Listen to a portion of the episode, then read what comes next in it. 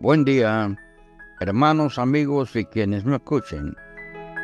Bienvenidos a nuestra comunión con Dios. Hoy nuestra meditación la estamos titulando ¿De qué amor se trata? ¿De qué amor se trata?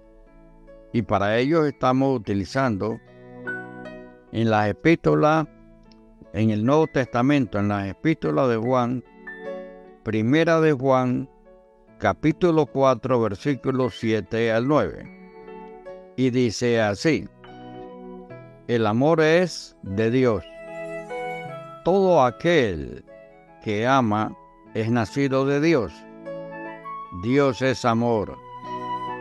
En esto se mostró el amor de Dios para con nosotros, en que Dios envió a su Hijo unigénito al mundo para que vivamos por Él.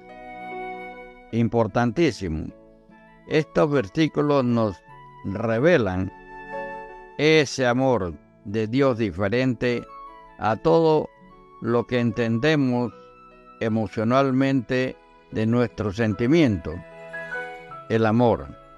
Un amor desconocido para nosotros el amor de Dios. Oremos. Padre, en el nombre de Jesús te damos gracias por tus bendiciones y por esta palabra. Sí, Señor, pedimos el perdón de nuestros pecados. Límpianos.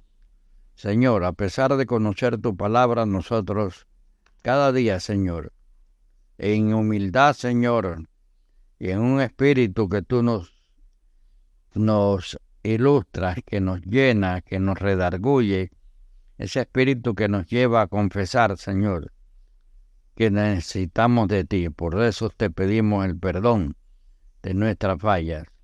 Restauranos en esta hora. Señor, gracias por esta palabra, porque te presentas y demuestras, Señor, lo que es tu amor.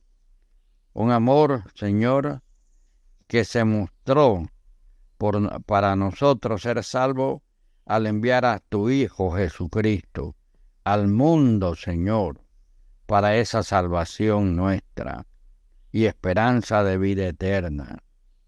Señor, este amor sabemos que se refiere al amor ágape, pero el mundo no sabe nada de él, no puede entenderlo. El amor ágape no puede ser fingido. Gracias, Padre, porque nos has revelado tu amor a través de Jesús, de la muerte de Jesús y gracias por el Espíritu Santo, Señor, que nos ayuda en el conocimiento, Padre, en el entendimiento, y nos ayuda a través de la sabiduría santa que nos transmite, Padre, para conocer de tu amor y saber que debemos amarnos unos a otros. Gracias, Padre, en el nombre de Jesús. Amén, amén y amén. Ok. ¿De qué amor se trata?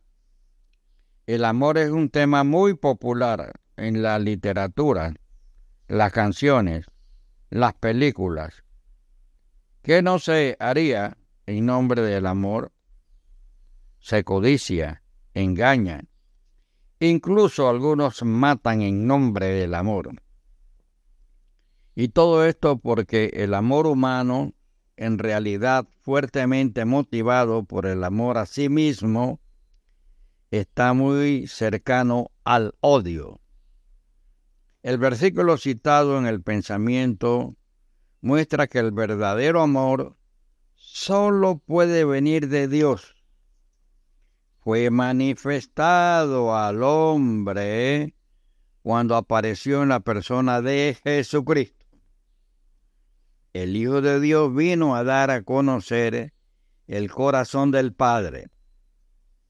El amor de Dios también puede ser visto en la vida de un creyente que manifiesta humildad y olvido de sí mismo. Recuerda, el amor de Dios puede ser visto en la vida de un creyente que manifieste humildad y olvido de sí mismo.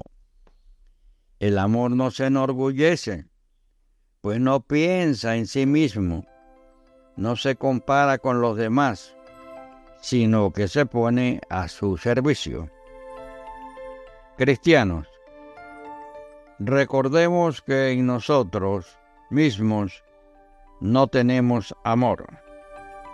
Este no emana de nuestra propia naturaleza humana, la cual es incapaz de hacer el bien según Dios.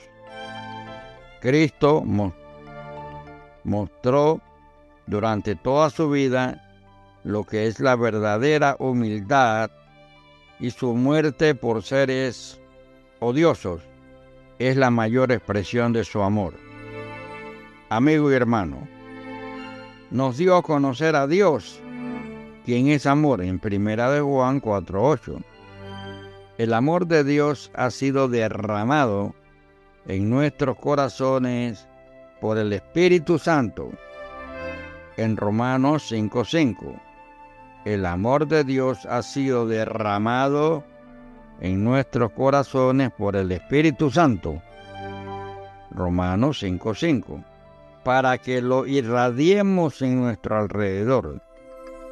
La responsabilidad y el papel de todo creyente es mostrar el amor de Dios que, que en su pureza se goza de la verdad. En 1 Corintios 13, 6. Que el Señor bendiga tu día. Hasta luego.